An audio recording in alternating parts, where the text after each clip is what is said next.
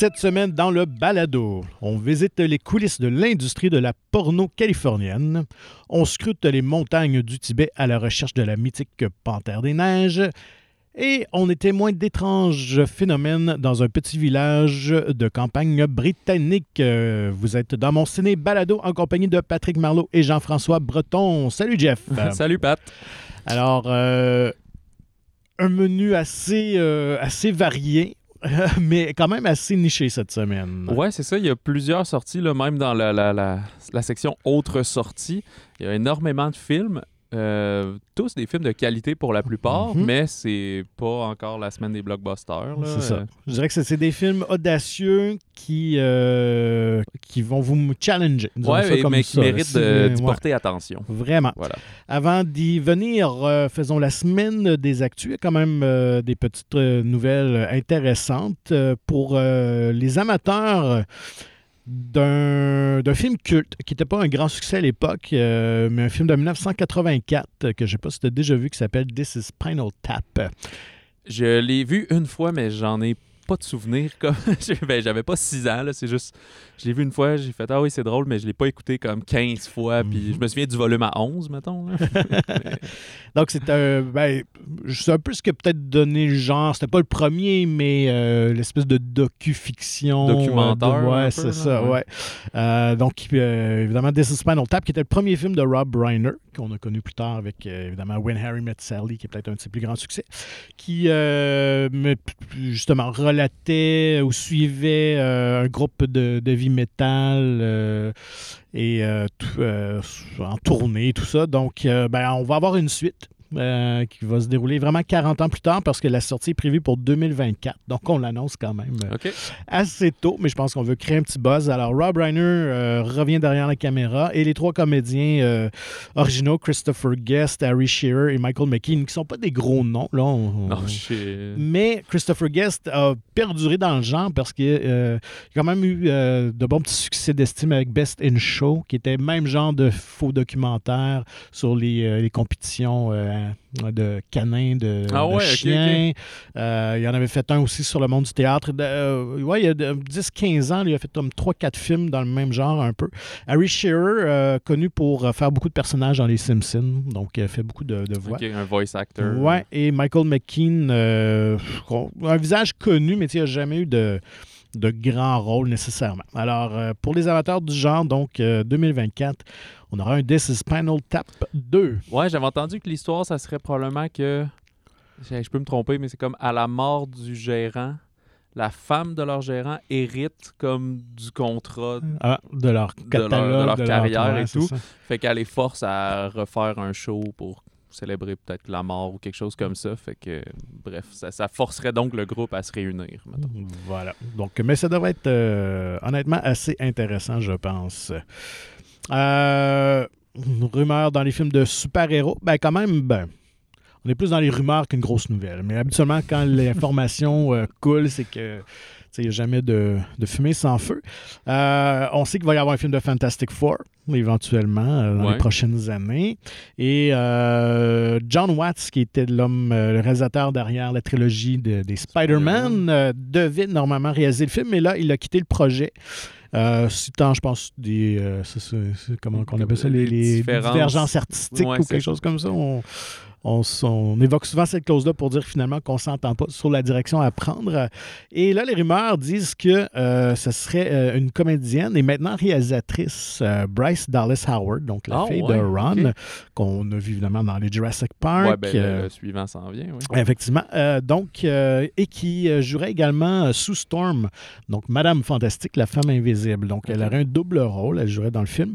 Mais, ouais, elle, elle- elle s'est vraiment fait une carrière de réalisatrice dans les dernières années, surtout travaillant sur les euh, projets de Star Wars chez Disney, dans les séries. Donc, elle a tourné des épisodes du Oui, Mandalorian. vrai. ouais. The Book of Boba Fett et tout ça. Euh, donc, euh, ouais. euh, puis, vraiment, elle a fait parmi les meilleurs épisodes. Fait que, c'est pas, OK. c'est pas honnêtement un feu de pain. Là. Elle a vraiment un talent de réalisatrice. Il y a John Favreau aussi. Je pensais à s'il y en a d'autres dans les MCU qui réalisaient et jouaient. John Favreau, mais c'était un rôle secondaire quand il est le. le- comment il s'appelle Happy? Hogan. C'est ça.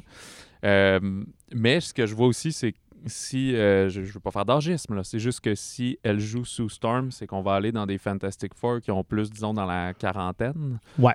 Que la dernière euh, version que Fox avait essayé, que l'on était allé sur euh, comme des espèces de vingtenaires surdoués. là. Tout à fait. Et là, ben, la grande question, et je pense qu'on n'aura pas le choix, pour ceux qui ont déjà vu Doctor Strange, euh, ben, ceux qui l'ont pas vu, euh, bouchez vos oreilles deux secondes. Ouais. Euh, évidemment, c'est John Krasinski, qui est un, souhait des fans, ces réseaux sociaux qui circulaient de plusieurs années de le prendre comme Monsieur Fantastique. Donc, on a pu enfin voir dans le Doctor ça. Strange. Mais là, j'imagine qu'ils l'ont pas confirmé parce qu'ils veulent pas brûler le spoiler tout de suite, mais ça pourrait arriver dans quelques temps. Eh, oui, tout à fait. Euh, restons chez nos amis Disney, Pixar, qui ont annoncé euh, leur nouveau film, euh, qui va que, que juste prendre l'affiche quand même en 2023. Euh, Elementals, je ne sais pas si vous avez vu ça passer. Non, non, non. Donc, on en sait très, très peu. Là. On a montré quelques dessins là, de la conception artistique. Donc, c'est les quatre éléments, l'eau, le feu, la terre et l'air, Ouais. qui vivent dans une espèce de, de ville euh, à la New York, la Manhattan, là, et évidemment doivent... euh, euh, vivre selon leurs différences et apprendre euh, à vivre ensemble et tout ça. Là. Donc, euh, je pense que ça parle beaucoup d'inclusivité puis de, de l'acceptation des différences et tout ça. Donc, euh, prendra d'assaut les écrans le 16 juin 2023 seulement. Donc, mais tu sais, c'est un peu la cadence. Ouais, c'est dans un an. Ouais, c'est ça. Un par année, on a été choyés parce que je pense à cause de la pandémie, il y a eu des retards et tout ça. Donc, on a comme eu un gros. euh, plusieurs productions de Pixar en l'espace de, quelques années. Alors là. que d'habitude, c'est peut-être plus un ou deux ou trois Ouais. ans. là. Donc, à suivre. Et euh, sinon, ben, pour, euh, pour les amateurs de trames sonores et de musique comme dont tu fais partie, euh, Oui.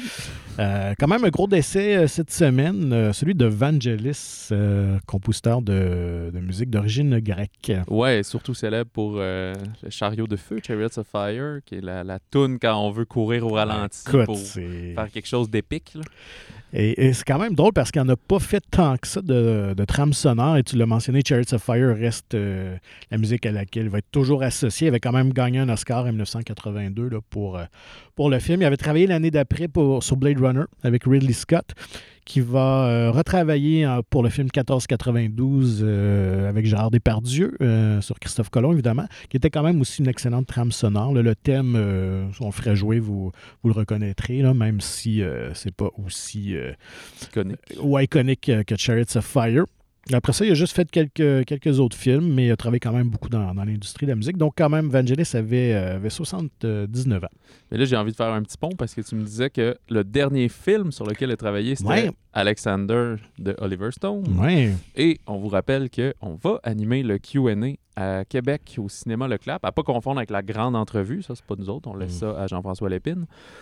Mais le Nous, c'est la QA. petite entrevue. Ouais, c'est ça. C'est la petite entrevue autour de JFK Revisited euh, Through the Looking Glass qui va être présentée le lundi 13 juin à 19h au Clap. Et les billets sont maintenant en vente. Et ils font aussi un genre de focus sur sa carrière avec plusieurs films qui sont euh, présentés euh, la semaine précédente, dont JFK, Mhm. qui est probablement une très bonne mise en contexte avant d'écouter JFK Revisited. Alors, euh, allez sur le site du Clap à Québec pour plus d'informations. Et dernière nouvelle, écoute, une, je pense qui a surpris à peu près tout le monde. Et euh, parce que, un, c'est la reprise d'un film iconique euh, qui a marqué une génération et l'histoire du cinéma, mais avec une Pas Firestarter. Pas Firestarter, on ne parle pas de cette reprise-là, Euh, mais avec une actrice quand même hyper connue, avec une réalisatrice qu'on n'aurait pas pensé qui aurait fait ce projet-là. C'est avec le retour d'Emmanuel, mesdames et messieurs. Oh.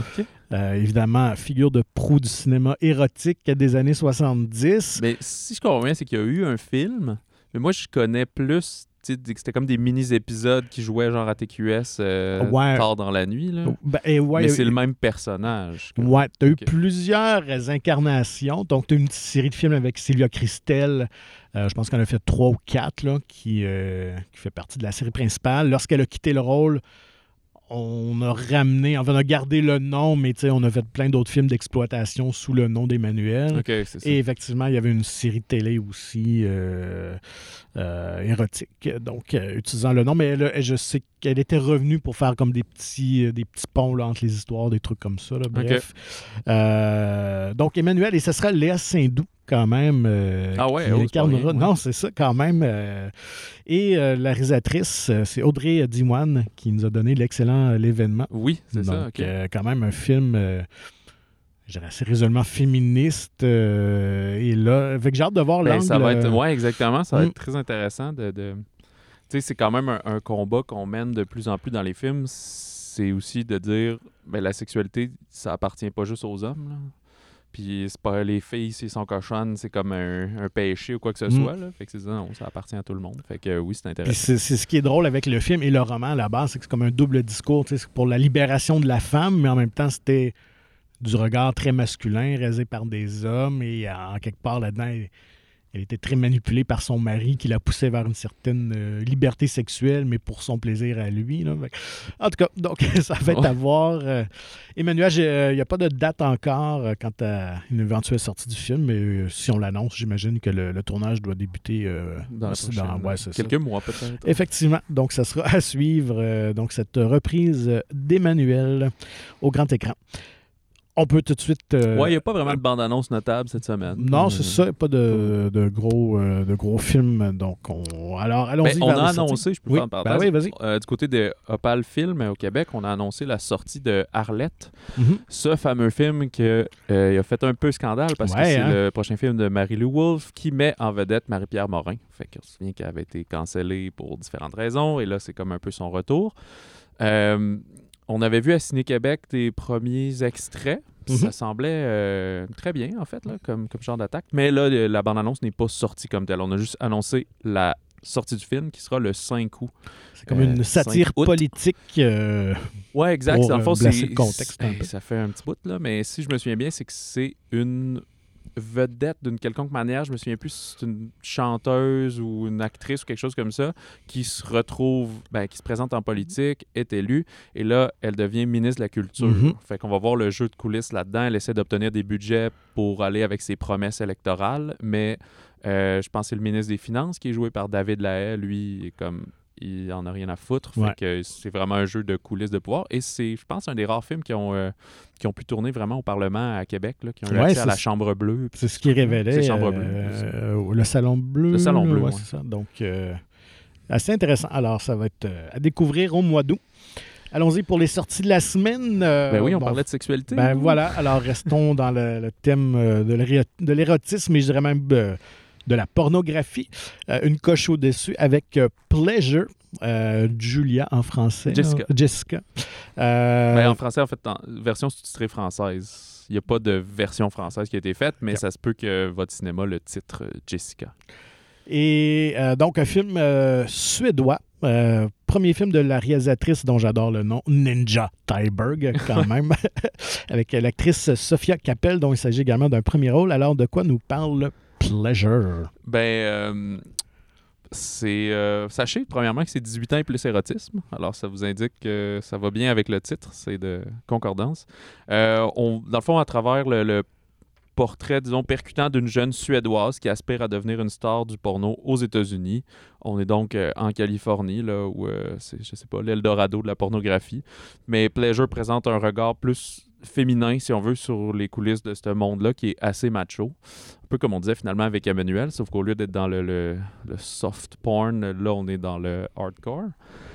Euh, ben, c'est un peu ça le synopsis. Là. C'est Mhm. comme ça, son, sa quête pour devenir une star finalement, là, qu'elle débarque aux États-Unis, elle parle anglais et tout.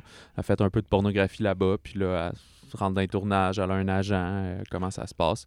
Le film, euh, je sais pas si tu allais là, c'est que c'était une idée de. Ninja Teberg avait déjà fait un court-métrage Mhm. il y a quelques années.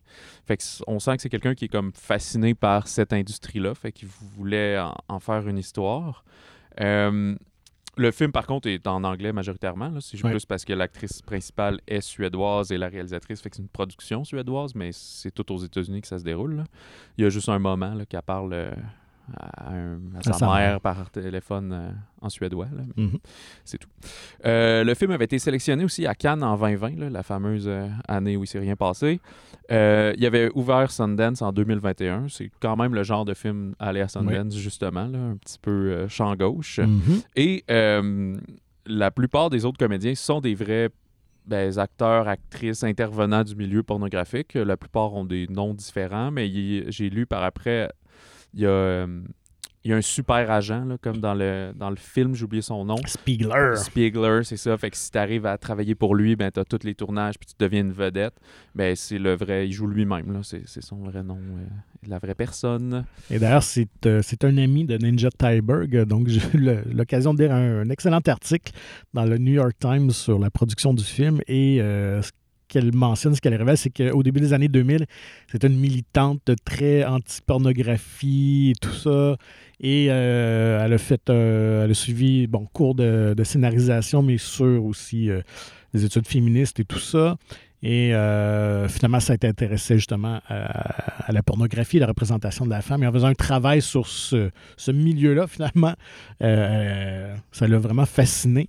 Elle a voulu en savoir plus. Elle s'est ouverte à ça. Et euh, suite au justement son court métrage de 2013, euh, donc euh, qui avait fait beaucoup jaser dans les différents festivals, donc, elle a débarqué à Los Angeles et justement, elle cherchait. à- elle se sentait un peu imposteur quand elle a fait le court-métrage parce qu'elle parlait de l'industrie de la porno. Elle voulait montrer un peu le- la réalité, comment ça se déroule, mais elle n'avait jamais participé. Elle n'avait jamais été témoin de ça. Alors, elle disait pour un long-métrage, je veux vraiment m'imprégner du milieu. Alors, son travail de recherche. Effectivement, donc elle a passé 4-5 ans quand même euh, dans le milieu et rapidement, dans les premiers jours qu'elle a débarqué à Los Angeles, est allée voir euh, ce monsieur Spiegler-là et euh, lui a ouvert toutes les portes de l'industrie et tout ça, donc a pu assister à des tournages, rencontrer plein de gens. Et ça se sent d'ailleurs dans la facture du film. C'est ce que j'ai beaucoup apprécié de Pleasure, c'est que ça ne porte pas jugement ni Non, pour ni ça. contre. Ça avait juste exposé euh, la réalité du milieu, comment les, les gens sont traités. Et ce qui est surtout fascinant, c'est évidemment, c'est entre les pauses, entre, euh, entre les scènes de tournage aussi, euh, comment ça se déroule. Euh, donc, ça nous ouvre les portes d'un milieu qui est quand même fascinant. là. on doit Ouais, pas s'en- Oui, cache oui, pas. là. que- Puis c'est pas, comme tu dis, le film porte pas de jugement. Il y a. C'est pas un film qui est fait pour euh, exciter. Non. C'est. c'est- C'est cru, tu mais c'est pas l'envers du érotique. décor, c'est ça Mm. exactement. Fait que oui, c'est c'est de la sexualité, mais c'est que tu vois beaucoup tout le, le autour, euh, les relations, euh, la rivalité entre des stars, Mm. des abus euh, quand même un peu du système, des blessures intimes, Oui. on pourrait dire quand même. Puis au-delà de là, c'est c'est ce qui est le fun, c'est que ça va au-delà des clichés, des fois qu'on nous présente. C'est vraiment, je trouve, que c'était des personnages que je trouvais réels, euh, attachants. La comédienne Sophia euh, Capel, Ouais. donc il s'agit d'un premier film. Quand même, là, c'est c'est un rôle Oh. qui est assez audacieux, qui, qui est prenant, et, mais euh, elle est tellement bonne. C'est ça. Puis euh, les, les personnages puis les, les motivations sont comme super bien faites. C'est c'est vraiment des, des vrais humains. Bien que son personnage à elle, là, Bella Cherry, est comme assez mystérieux, mais Mhm. C'est ça que je trouve ça bien. C'est comme une fenêtre dans le temps. Fait que tu apprends où est-ce qu'elle est. Tu vas vivre une partie de son parcours. Euh, je sais pas si, si- si ça finit bien ou pas bien. Ou, euh, Mais c'est pas non plus juste une grosse descente aux enfers. C'est comme non. un vrai parcours de vie. C'est aussi quelqu'un, on avait Noémie dit oui il y a quelques semaines, mais c'est comme complètement différent parce que là, on a quelqu'un qui vraiment veut Qui s'assume, assez ouais. c'est quoi, puis elle veut devenir une star. Par contre, elle va croiser sur sa route euh, certains tournages qui vont, disons, challenger ses limites euh, morales et humaines. Mais il y a certains tournages aussi qu'on penserait que c'est les plus trash, puis finalement sont menés avec douceur. C'est toutes des femmes qui, travaillent autour d'elle, puis euh, il y a une complicité avec l'acteur avant, il parle de tout et de rien. Et il y a d'autres tournages où elle arrive, ça va être plus peut-être simple, mais t'arrives, c'est juste quatre gars qui ont l'air d'être bienveillants, mais quand même, c'est un peu weird. Et il y a un Mhm. tournage qui est, à la fois, c'est en tout cas un genre de pornographie euh, pour une clientèle euh, plus euh, ciblée, Ouais, que je quand même dirais malsaine. là. Et ce qui est quand même frappant derrière tout le discours, j'en ai vu des, un peu des documentaires, tout ça, de, des actrices qui sont dans ce milieu-là, puis qui, qui se disent en contrôle et, et libérées, tout ça, mais reste que on les voit quand ils vont euh, avoir rencontré des agents de casting, c'est de la chair humaine, c'est un morceau de viande, ils sont traités Mhm. comme tels. Ouais, puis ils prennent des photos sur leur cellulaire aussi, Ouais. comme un peu, bon, tu sais, c'est pour mes références, mais tu sais, c'est ton cell personnel, là, en tout cas. Mais tout est. Mais bref, sachez que, je sais pas si tu avais d'autres choses à dire, moi je conclurais Ouais, vas-y, vas-y. Ouais, ben je dirais juste comme c'est un film de genre, c'est niché, il faut que vous sachiez ce que vous allez voir. Oui. Mais c'est super bon. C'est Oui. super bien fait. Euh, j'ai je- Euh, il me semble sur Rotten Tomatoes, il est déjà assez élevé aussi. Mais c'est sûr, euh, ça sera pas très longtemps au cinéma parce qu'un film 18 ans et plus, c'est très restreint comme public. Bref, Mais je non, pense pas que ça va être très longtemps à l'affiche si vous avez ce film-là de disponible près de chez vous. Mais c'est vraiment un film de très grande qualité à voir. Assurément, j'ai hâte de voir ce que euh, justement euh, la réalisatrice euh, Ninja Tyberg nous, nous livrera comme deuxième film. Ouais, parce tu que... disais qu'elle était ouverte à... Elle voulait faire du gros cinéma. Ouais, elle, euh, elle veut vraiment travailler aux États-Unis, dans la culture pop et tout ça. Elle s'en cache pas. Là, donc, C'est ça, euh, pas, pas juste euh, choquer. euh, comme Ouais. ça. Ben, le film est pas fait pour choquer, mais disons... ça- Ben, ça brasse la cache. Ouais, Donc, si vous aimez ce genre de film-là, allez-y assurément. Euh, parlant d'autres films qui, qui brassent et qui vont polariser, qui ne laissera personne indifférent, ben, le nouveau d'Alex Garland, Men. Alex Garland, évidemment, qui nous avait donné euh, l'excellent Ex Machina. Oui. Euh, le tout aussi bon Annihilation, qui était son premier film de grand studio, qui n'avait pas eu le succès commercial escompté. Ouais. Ben, c'est quand même un science-fiction. Fait Ouais. science-fiction, il faut d'abord que tu aies un succès critique, mettons. Mhm. Puis ça, c'est déjà une victoire. Puis avoir un succès financier, euh, c'est une autre affaire. Parlons-en à Denis Villeneuve. Ça, Ouais, tout à fait. ça, ça a été minuit moins une avant qu'il y ait le feu vert pour le deuxième. Puis c'est ça. Donc, euh, Alex Garland et qui met en vedette, euh, c'était C'est Jesse Je- Buckley. Jesse Buckley et Rory Kinnear. Alors, Ouais. Jesse Buckley qui a, qui a récolté une nomination aux Oscars cette année pour The Lost Daughter. mhm. Rory aussi Kinnear, je pense euh, pour- je pense qu'elle avait été nominée, par exemple, pour Tchernobyl aussi. Ah, Euh. Une excellente série. Elle était très bonne dedans. Puis, euh, ouais, puis en fait, elle a fait beaucoup de ça, de télé et de films de plateforme, mais c'est le fun d'enfin l'avoir sur grand écran, Ouais. justement. Rory Kinnear, qui a, qui a fait vraiment beaucoup de TV, de rôles secondaires, mais c'est comme une face qu'on reconnaît, mais j'arrive pas à savoir de quoi nécessairement. Ben, moi, j'ai- trouvé la réponse. Parce que moi aussi, j'étais curieux. Je me disais, coudonc, je l'ai déjà vu dans plein de choses. En fait, euh, il joue le, le rôle de Bill Tanner, qui vous dira rien comme nom comme ça, mais c'est l'assistant de M dans les euh, James Bond avec Daniel ça, Craig. Ben oui. Parce que c'est un Voilà. film britannique, fait que c'est tous Ouais. des acteurs, actrices anglais, anglaises. Alors, Ah, que ben raconte oui. Men? Euh, Men, c'est à la, à la mort de son ex-mari, Harper, qui est joué par Jesse Buckley, décide de se ressourcer. Donc, elle se rend seule dans la campagne britannique. Elle a vit euh, à Londres, finalement. Euh, puis, dans les bois, près de la maison qu'elle loue, euh, sans que quelqu'un ou quelque chose l'observer. Puis, de là va s'installer un climat d'une certaine tension. Men, qui est, je ne sais pas s'il est disponible en version française, mais assurément en version sous-titrée française. Mhm. Il s'appelle euh, E, c'est EUX Oui. aussi. On s'en parlait après, par exemple, que c'est peut-être pas le meilleur. C'est pas si pire, c'est juste qu'on dirait que ça, ça euh, crée une distance avec les hommes, alors que men est homme au pluriel. euh. Ouais, le message est tout autre quand on le prend vraiment avec le nom anglais. la- Parce que vraiment, au cœur du film, c'est la euh, masculinité toxique, Ouais, euh, la, la menace des hommes, la violence des hommes et tout ça.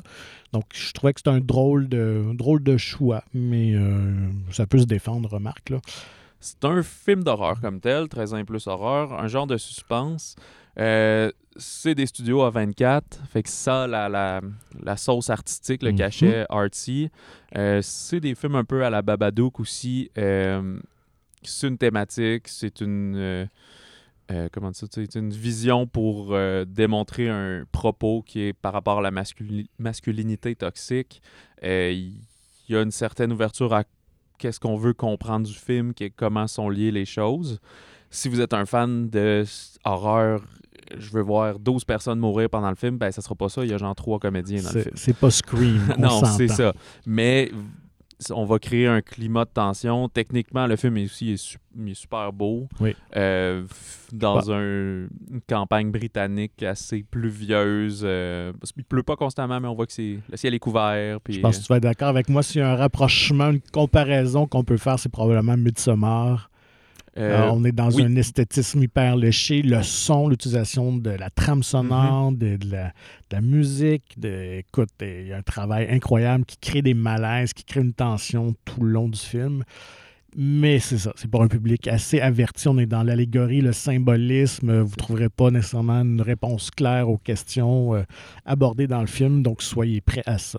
Puis, euh, ben, contrairement par contre à, Cam- euh, à voyons, Midsommar, si peut-être ça vous a déçu, ici euh, c'est 1h40 à peu près Ouais. le film, fait que c'est assez euh, straight to the point, c'est assez direct, il n'y a pas de longueur, alors que Midsommar, certains, c'est ce qui avait, euh, qui, qui, comment dire, reprochait au Reproché. film. Mhm. C'est ça que c'était un genre de deux heures et demie. Euh, je sais pas si c'est un spoiler que. Disons que Rory Kinnear. Ben, je crois pas. C'est dans bande-annonce. ça, on le voit dans la ouais, bande-annonce. ouais. c'est qu'il joue pratiquement tous les, Rôle masculin. tous les rôles masculins, Mm. outre son, son ex-mari. Ouais. Fait que c'est comme très intéressant dans la façon. Je me demandais si c'était un petit peu un tournage pandémique ou des choses comme ça, mais je pense que non. C'est vraiment le, le propos de l'histoire. Elle se retrouve dans un petit village où il n'y a pas ben, ben de monde, mais ils ont comme toute la même face un petit Ouais. peu. Puis c'est ça. C'est pas parce que c'est une machination, c'est de comprendre pourquoi c'est comme ça. C'est plus parce que tout ça est en dedans d'elle, si on veut, d'une certaine manière. C'est comme le propos du film. Là. Oui, oui, tout à fait. Oui, ça, ça, je pense que ça sert, ça sert vraiment l'intention du réalisateur. Puis en même temps, euh, c'est pour montrer que la- le, le potentiel violent de l'homme est dans toutes les facettes de la société. Donc, de l'Église, elle rencontre un prêtre, la police, finalement, qui ne la protège pas tant que ça. Des- des le, le random garçon, qui ont ouais, juste c'est ça, qui- L'air weird. C'est Ouais. ça. Puis un jeune étudiant aussi, avec l'intimidation scolaire et tout ça. Donc, euh, fait que non, c'est vraiment une, une belle recherche au niveau, euh, au niveau du scénario. Ça, comme je dis, c'est un film euh, qui est très original, très déroutant. Euh, Un peu de body horror quand même. oui, oui, peu, ouais. ouais, quand même. Là, Puis, moi, c'est le genre de film, tu sais, comme on dit, des fois, Scream, tu vas le voir tout seul, tu passes un bon temps, puis c'est ça. Mais ça, je pense c'est mieux d'y aller à plusieurs, puis vraiment d'en discuter par Mhm. après. Euh, c'est- comme un, un double discours, peut-être. Des fois, il y a des films avec des thématiques féminines qui vont être traitées par des gars, puis c'est ça qu'on euh, qu'on décrit, tu sais, qu'on dit, ben là, il me semble que ça prendrait des visions féminines derrière ça. Alors que dans ce contexte-ci, je trouve ça intéressant qu'un gars vienne Mhm. parler de la masculinité toxique. Fait que c'est pas. Je sais pas comment dire. Il faut aussi que des femmes le fassent, mais c'est intéressant qu'un gars le fasse parce que peut-être qu'il parle plus à d'autres hommes pour. ouais, ouais, ouais. C'est ça. Comme quand il y a eu des vagues de dénonciation dans les milieux cultu- culturels et artistiques aussi, bien, il y en a plusieurs qui ont dit c'est sûr, tous les hommes après sont regardés dans le miroir en disant crime, peut-être que des fois j'ai été euh, erroné sans le savoir. Là, fait que, euh, bref, je pensais dans cette même continuité-là. Mm. Fait que c'est un, un film euh, socialement intéressant, mais ça reste aussi ben, un très bon divertissement. C'est Ouais, pas juste ouais, ouais. euh, brainy là, quand vous allez le voir. là. C'est pas non plus. euh, Ah merde, je voulais citer un réal, mais j'ai oublié. Euh, voyons. Pas Lars von Trier, mais. Crime, celui qui avait fait. où il y avait Brad Pitt, puis Sean Penn, puis il avait commencé avec des dinosaures. Puis là. Terrence Malick. Oui, ouais, c'est ouais, ça, c'est ça. pardon. J'ai- pas réussi à bien construire la tension de ma blague, euh, finalement. Et euh, Jessie Buckley, elle est vraiment euh, très, très bonne. Seule affaire, tout le long, je dois avouer que je, je trouvais que c'est comme une, la version femme d'Eddie Redmayne. tout au long, je pensais à Eddie Redmayne. Je trouvais qu'ils ont le même genre de sourire et de carrure de visage et tout. Euh. Mais bon. Mais tu l'avais-tu vu dans d'autres choses, ou Ben, écoute, euh, j'aurais pas fait le lien que c'était dans Tchernobyl, honnêtement. C'est ben, en lisant là-dessus. Ouais, c'est ça. Je, moi, je l'ai écouté la- la- Ok. l'année passée. Mais, euh, donc, ouais. C'est ça. Non, moi, j'ai vu Lost Daughter, puis qu'il y avait des nominations euh, Ouais, je l'ai pas vu encore. ça. aux Oscars, Mhm. puis euh, c'est vraiment un bon film, puis elle était vraiment bonne. Elle fait Ouais. comme la, la jeune Olivia Colman. Ok. Fait que Colman est comme la plage à, à l'âge qu'on connaît, là, fin quarantaine. Mhm.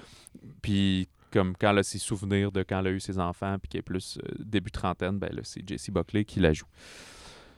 Euh, Ben, restons euh, du côté britannique d'Angleterre pour la prochaine sortie. euh, à moins qu'il y avait autre chose que vous voulez rajouter, sûrement. Non, vas-y, c'est juste que...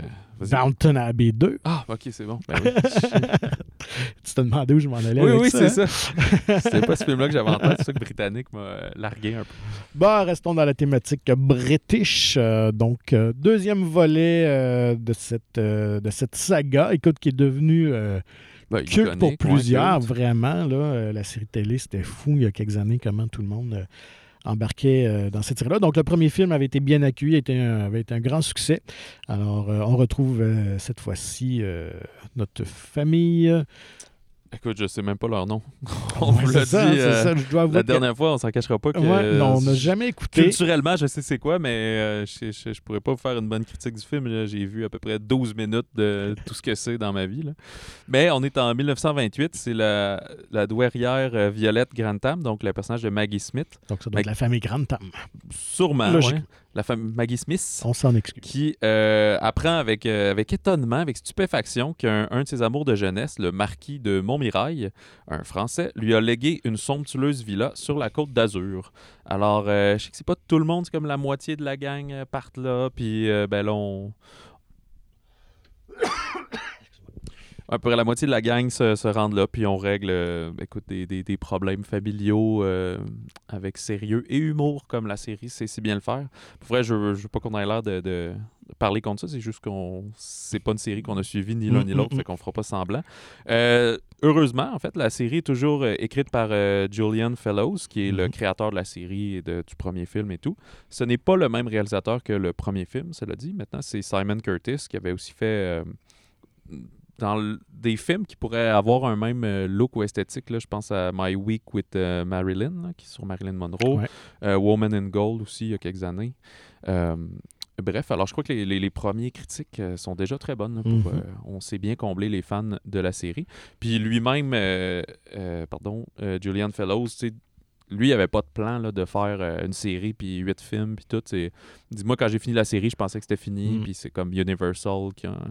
Euh, ben, c'est-tu Universal? Ou en tout cas, le- la production. Je pense que c'est Focus Features, ouais. Qui ont dit comme, ah ben, ça serait le fun d'un film. Puis tu bah, ok, ben, je vais écrire de quoi. C'est bon. Puis après son film, il dit, bon, ben, ça y est, c'est fini, là. Puis là, ils ont dit, ben, ça a bien fait. Une suite, ça serait pas pire. Si t'as une bonne idée, ça serait pas pire. Dit, ben, ok, je vais écrire une bonne idée. Je peux. C'est sûr qu'il pourrait en faire à vie, mais à un moment donné, je j'imagine que le pauvre homme veut faire d'autres choses. là. Ben, en fait, euh, j'ai eu en entrevue euh, rapidement comme ça qui était ouvert à continuer euh, la- les aventures. Là. Je ne sais pas pour combien de films, mais en tout cas, il ne ferme pas la porte à au moins un troisième film euh, éventuel. là. Donc, Parce que c'est quand même assez succinct. Là. On est en Ouais. 2022. L'autre, c'est 2019. C'est Mhm. quand même très récent. J'imagine qu'en tout cas, je dis ça poliment, là, mais il y a quand même plusieurs personnes âgées, fait qu'il veut peut-être capitaliser tant que tous ces acteurs-là sont en vie. hein. Mhm. Donc, Downton Abbey 2 pour euh, les maniaques Ouais, de la une série. nouvelle ère Euh, ou ouais, a new era, puisqu'ils s'en vont en France. Euh, bon, ben justement, euh, tu parles de la France, allons-y avec un ça. documentaire. Ben oui, tu m'as servi sur un plateau d'argent. Euh, documentaire euh, Panthère des Neiges, documentaire qui va quand même susciter, je pense, un grand intérêt parce que derrière ce projet-là, il y a le photographe animalier Vincent Munier et aussi le, le romancier, écrivain Sylvain Tesson euh, qui a participé donc euh, au documentaire, à l'expédition. Mais euh, Sylvain Tesson en a tiré un livre euh, également où euh, il parle du, du récit, mais évidemment, euh, le, le film laisse place à la réflexion sur l'humanité et tout ça. Et son, son livre qui est sorti en 2019 a été le, le livre, le, le- le livre francophone le plus vendu de, de cette année-là. Ah plus ouais, de ok. 500 000 exemplaires. Ça a été un phénomène littéraire incroyable qui a gagné plusieurs prix. Donc, si vous avez lu euh, ce livre-là, La Panthère des Neiges, ben, le- c'est le documentaire, finalement, les images qui accompagnent tout ça. C'est ça. Puis il y avait avec eux euh, Marie Amiguet, ou Amiguet, Euh, donc c'est un film officiellement de Marie Amiguet et Vincent Munier. Mhm. Qui sont un couple dans la vie. Ah, bon, ben mhm. voilà. Et alors, euh, sauf que Marie, elle, puisqu'elle filme tout le temps, on la voit jamais euh, devant la caméra. Mhm. On est au cœur des hauts plateaux tibétains et le photographe, c'est ça, Vincent Munier, entraîne l'écrivain Sylvain Tesson dans sa quête de la panthère des neiges, qui est un animal très dur à trouver parce que c'est des genres de gros félins qui sont Bien sur un gros territoire, exactement, qui, qui se confond dans la roche et les, les petites montagnes. Euh, alors, euh, Vincent va initier euh, son ami à l'art délicat de l'affût, de la lecture des traces euh, et surtout de la patience nécessaire que ça prend pour entrevoir euh, des animaux. Puis en parcourant les sommets habités par, comment on dirait quasiment des présences invisibles, là, dans le fond, c'est il faut que tu t'arrêtes, tu te caches, puis là, la nature va apparaître parce que tu es complètement à découvert. Là, on voit des genres de d'antilopes, euh, je sais pas trop. C'est tous des mammifères qui ressemblent à quelque chose qu'on connaît, mais une version un peu modifiée pour vivre en altitude. Version comme ça. exotique. Ah, puis les voix là, sont super loin, puis s'il y en a un qui tousse, les, les animaux se sauvent, là, tout est dégagé. Fait que, euh, bref, fait que les deux hommes vont, vont tisser un dialogue comme ça sur, euh, disons, la, la place de l'homme parmi les vivants, célébrer la beauté du monde, puis comme comparer avec leur, leur vie en ville, comme amener, il fait réflexion, euh, là je m'écarte du synopsis, là, déjà je tombe, Euh, comme, tu sais, en ville, tu- toute ma vie, j'ai passé par tellement d'endroits, surtout comme euh, écrivain, j'ai voyagé beaucoup pour faire des conférences, des trucs comme ça, puis je prends pas le temps d'observer la nature puis ce qui est autour. tu sais. Fait que c'est Mm. pas un documentaire animalier à la Devin euh, Attenborough là, qu'on va. euh, Crocodile Hunter. Ouais, c'est ça, avec une grosse narration. Puis là, l'animal va faire ça. C'est vraiment. Tu suis un photographe. Fait que c'est autant humain qu'animalier. Mm. Puis si ça prend beaucoup de temps à, à percevoir la panthère des neiges, on voit quand même plein d'autres animaux au travers de ça. Plein... C'est magnifique, honnêtement. Les images sont Ouais. superbes. Ça nous donne un coin de, de la Terre qu'on ne voit pas souvent. Et euh, moi, ce qui m'a fasciné, c'est justement le personnage, ben, en fait, Vincent Meunier. euh, Munier. Il est tellement. Il est comme un enfant. Il, il a toujours le sourire. C'est- moi, j'adore les gens passionnés dans la vie. Et de le voir triper sa vie, attendre comme ça des jours, euh, ça, m'a vraiment euh, fasciné. Là, Ouais, c'est ça. Nous, on dirait comme, hey, ils doivent s'emmerder parce qu'ils peuvent Il rien, pratiquement là, pas bouger, ils là. chuchotent, ils boivent de l'eau, puis c'est tout. Puis c'est comme lui, c'est comme non, c'est ici que je suis le mieux au monde et, et tout, tu sais. Euh, le film a remporté euh, le César 2022 du meilleur documentaire et le Lumière aussi du meilleur docu. Qui est, euh, ça, c'est les prix de la presse internationale, dans le Mhm. fond, en France, qui remettent ça. Euh, il a été présenté à Cannes en 2021. Fait que, et on signale aussi, c'est la musique, c'est Warren Ellis et Nick. Cave qui font plusieurs euh, grands films. là. Ben, il y avait un film récemment sur euh, une petite présentation spéciale, peut-être vous avez vu sur le- les- leurs derniers albums collaboratifs. Mm. Mais en fait, souvent la musique de, de pas mal toutes les John euh, Hillcoat, là, de Proposition, The Road, Lawless, puis une couple d'autres westerns, là, euh, Assassination of Jesse James. Fait que c'est pas la première fois qu'ils font des films, mais peut-être en documentaire une des premières Mais, fois. Mais euh, c'est très bon. C'est ça, bande, ouais. excellente musique, Ouais, ouais, ouais. très planante, beaucoup de place au violon, mais pas une orchestration euh, classique traditionnelle. Quelques pièces chantées par justement euh, Nick Cave aussi. Mm, mm, mm. Donc, euh, absolument avoir un- vraiment un très beau documentaire, comme je dis, très accessible, très contemplatif, Ouais, ouais. mais vraiment accessible. euh, Puis c'est une beauté mm. qu'on n'est pas habitué de voir. Tout est comme peu gris-beige, là, d'une ouais. certaine manière. Tu sais, des sommets tibétains, des choses comme ça. Fait que, ouais, ouais, fascinant. Fascinant documentaire. Euh, dans les autres sorties, un autre documentaire, c'est Humus de Carole Poliquin, cette fois-ci euh, fait au Québec. C'est un couple de maraîchers qui, disons, préconisent pour leur culture une fertilisation naturelle du sol qui nécessite un minimum d'intervention humaine. C'est un film qui se veut, c'est ça, un peu un, pied de nez à la, façon de faire des grosses industries de comme drainer le sol au maximum puis les super cultures. D'ailleurs, j'avais lu que la réalisatrice Carole Poliquin, au début, elle voulait ça un peu plus euh, engagé un peu, si on veut vraiment plus une critique, un, film plus agressif, peut-être, documentaire plus agressif. Mais euh, finalement, en discutant avec ce couple-là, puis tout, c'est devenu plus une, une euh, célébration des bonnes façons de faire Mm. plutôt qu'une attaque des mauvaises. Euh, ça me rappelle un peu euh, La ferme et son état, justement, de Marc Séguin en 2017, qui travaillait avec des petits agriculteurs qui disaient non, il y a moyen de, de mieux faire puis de faire de meilleure qualité que juste être en production de masse. Fait que ça, ben, c'est un autre discours là, qui vient teinter toute notre façon de, de consommer, de se nourrir et euh, d'être un, très loin de ce qu'on mange, finalement. est un discours très, très d'actualité, évidemment, avec toute la, la pénurie, l'inflation et tout ça. Donc, euh, on le voit, les gens Mhm. s'intéressent beaucoup euh, à tout ce qui est cultivation. et tout Alors, ça. humus, hummus, là, qui n'est pas juste la purée de pois chiches. La comédie Alors on danse de Michel Larocque, beaucoup plus léger. Après avoir découvert les infidélités de son mari, Sandra se réfugie chez sa sœur. Pourtant, elles sont complètement à l'opposé l'une de l'autre, toujours en train de se chicaner. Mais elles vont se retrouver autour de leur passion commune, la danse. Alors, c'est toute quand même une belle bande de genre quinquagénaire. Il y a Thierry Lhermitte aussi au générique. C'est l'adaptation du film britannique euh, Finding Your Feet, que je suis pas sûr qu'il avait pris l'affiche ici. C'était hein, en ça me dit 2017. rien. Mm. Euh, on a le très beau drame Les Intranquilles de Joachim Lafosse. Euh, je- non, je pense, ou Joachim, je sais pas comment il dit. Joachim. euh, qui avait fait entre autres l'économie du couple. Il fait souvent en fait des films sur les drames familiaux, si on veut, euh, sur une, même famille. Ici, on suit la vie paisible d'une petite famille qui va chavirer lorsque le père, qui est un artiste peintre euh, bipolaire dans le fond, et qui est surmené, ben là, va cesser de prendre ses médicaments, fait que sa femme va voir s'en venir la tempête, sachant que le film débute qui est dans son high, que le down éventuellement s'en vient. Euh, ils ont leur fils au travers de tout ça. Il y a un beau parallèle entre euh, justement la, création artistique de comme s'isoler pour créer, tout ce côté-là. Euh, ben, c'est le genre de film en fait qu'on aurait pu écouter et vous en parler en profondeur, mais là, amené, on manque de temps, on peut pas tous écouter. il a gagné au César 2022 le meilleur la meilleure actrice pour Leila Bekti et le meilleur acteur pour Damien Bonnard. Au Magritte, qui ça aussi c'est une célébration par les professionnels du cinéma, il a gagné six prix, dont meilleur film, meilleur scénario, meilleure réalisation. Euh, non, je pense pas qu'il avait été présenté à Cannes. Fait que euh, on dit que c'est une œuvre captivante de, bout en bout, qui est aussi dénuée de clichés, là, euh, pas, même si on parle de bipolarité, c'est un, Mhm. traitement vraiment plus humain et, concret. C'est d'ailleurs inspiré librement de, de l'enfance du cinéaste.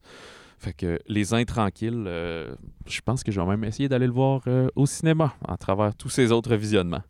Et euh, beaucoup plus niché peut-être, c'est le drame Memoria du Thaïlandais Apichatpong Wirasetakul. ça se passe à Bogota, en Colombie. C'est une botaniste d'origine écossaise qui tente de comprendre l'origine du son puissant et métallique qu'elle entend dans sa tête. Cette euh, botaniste est jouée par Tilda Swinton et le film avait remporté ex aequo le prix du jury à Cannes en 2021. On dit que c'est vraiment plus une expérience sensorielle et philosophique. Il y a beaucoup de liberté d'interprétation aux spectateurs sur euh, l'interconnexion entre les êtres, la, mémoire, les lieux. Euh, ben, on en parle parce qu'il est au cinéma, mais il sera là pas très longtemps. Pour l'instant, il est en exclusivité à Montréal, je pense deux semaines. C'est comme un film qui fait une tournée. Là. Après ça, il est prévu au Cinéma Le Clap à Québec euh, la semaine du 3 juin, mais une semaine seulement. même si c'était complet tout le temps, il ne pourrait pas être prolongé. Là. le film fait comme une tournée euh, canadienne. fait que si ça vous intéresse, ben disons, attendez pas qu'il arrive euh, à votre cinéma à côté de chez vous. Là, il, en fait, il va en faire très peu. Fait que Memoria. Et euh, ben, ça conclut pour cette semaine. Euh, je crois qu'il y a une très belle offre. Euh, si jamais en ce, long week-end, il y a une petite journée pluvieuse, là, vous saurez qu'il y a de bons produits pour vous. Et la semaine prochaine, eh bien, c'est, je pense, le gros film des gros films. Euh, oh, boucherez vos oreilles. Top Gun Maverick de Joseph Kosinski et avec l'intuable Tom Cruise, dans le fond, hein. l'acteur cascadeur. Alors, on retrouve son rôle iconique de Maverick 36 ans plus tard. On a bien de voir, d'autant plus que les critiques sont dithyrambiques. Il vient d'avoir un très bel accueil à Cannes également. Alors, euh, je pense que ça va être euh, toute un, euh, une expérience pour les tympans. Ouais, ouais, c'est la bande-annonce. Mais on dit que le scénario aussi est excellent. fait que c'est pas juste tape à l'œil. Voilà. Alors, d'ici là, contactez-nous comme d'habitude par courriel balado au singulier et nous vous invitons à vous procurer gratuitement le magazine Mon Ciné qui est disponible en version numérique ou physique dans votre cinéma favori. Visitez le monciné.ca pour plus d'informations et c'est dans lui que justement tu as fait un papier sur. Euh, tu reviens sur l'ancien Top Gun. Fait que ça peut être une bonne préparation pour euh, aller revoir. Euh, pour aller voir en fait le Top Gun Maverick qui doit sortir même dès jeudi soir probablement dans la plupart des cinémas. Alors voilà. Eh bien sur ce, on vous souhaite à tous un très bon cinéma et du bon popcorn.